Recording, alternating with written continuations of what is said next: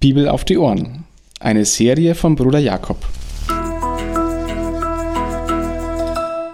Eine Begleitung zum Bibellesen, um die Bibel, das Wort Gottes, zu entdecken und täglich besser kennenzulernen.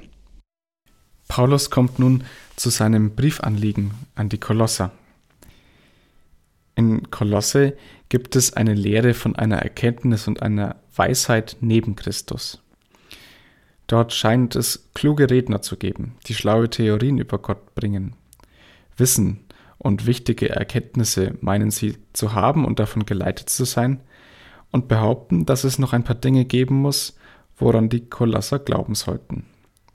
Ein bestimmtes asketisches Leben zu führen, noch bestimmte Speisegesetze einhalten zu müssen, wie es den Juden aufgetragen war, und dass sie sich noch beschneiden lassen sollten, damit sie ein Bundeszeichen an ihrem Körper trugen. Das sollte noch notwendig sein. Das sollten sie noch tun, die Christen.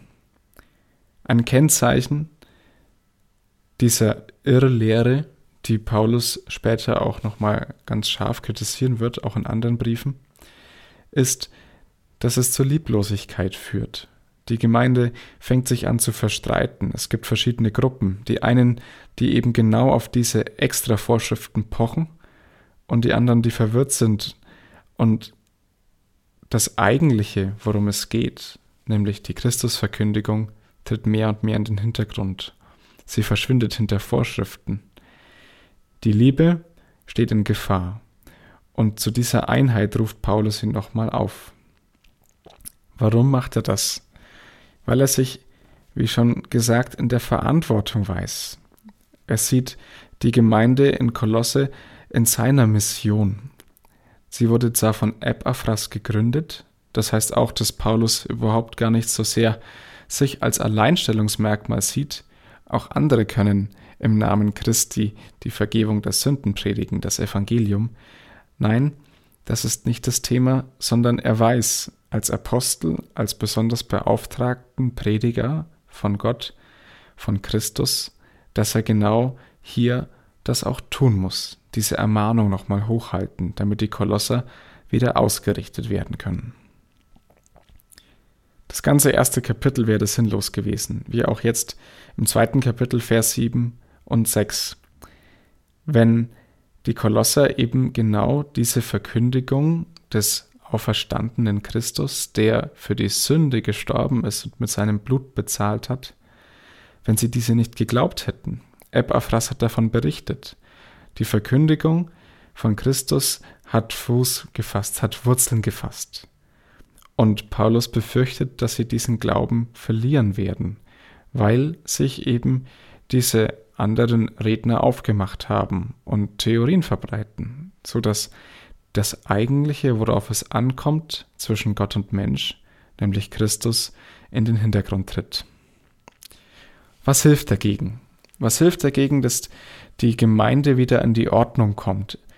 Paulus nimmt ein Bild aus dem Militär in eine Schlachtordnung, also die Gemeinde fest zusammensteht, miteinander, Schild an Schild nebeneinander und sich verteidigt gegen falsche Lehre und weiß, wir brauchen Christus, ihn alleine.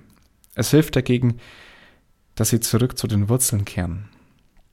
Zurück, das ist Vers 6 und 7.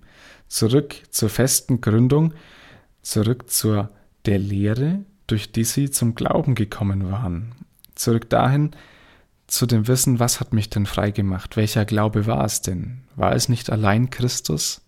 Der Glaube daran, dass er für mich gestorben ist, für meine Sünde, damit ich wirklich frei sein kann? Hier in der Lehre vom Anfang, durch die ihr zum Glauben gekommen seid. Und habt ihr alles und lebt ihr in dem, was ihr braucht. Es gibt keine extra Erkenntnis und keine extra Weisheit neben Christus. Dazu will Paulus sie ermahnen. Und das ist auch der Gedanke für heute. Es gibt keine extra Lehre und keine extra Erkenntnis. Wenn ich verwirrt bin durch besondere Extra-Vorschriften. Heute ist es viel weniger die Beschneidung, dass jemand noch behaupten würde, du müsstest ein Bundeszeichen in deinem Körper tragen. Doch auch heute gibt es besondere Erkenntnis neben Christus, Wenn Menschen sagen, du musst dieses Buch lesen, dann verstehst du die Bibel erst richtig. Oder dieser Lehrer hat recht, alle anderen sind verblendet und falsch. Das stimmt nicht mit dem überein, was in der Schrift steht.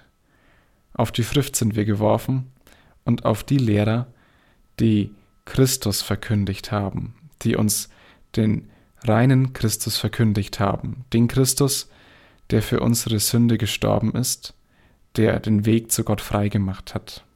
Wenn ich verwirrt bin, wenn ich nicht so recht weiß, weil die Liebe in Frage gestellt wird, die Liebe in der Gemeinde, die Liebe zueinander, wenn besondere extra Regeln und extra Erkenntnis irgendwo um mich herum geistert, was hilft dagegen? Zurück zu den Wurzeln, zurück zu dem Moment, wo ich frei geworden war, frei von meiner Sünde, weil ich an Christus geglaubt habe. Zurück zu dieser Lehre. Das ist die Erkenntnis. Das ist das Geheimnis Gottes, das nun offenbar ist vor den Menschen.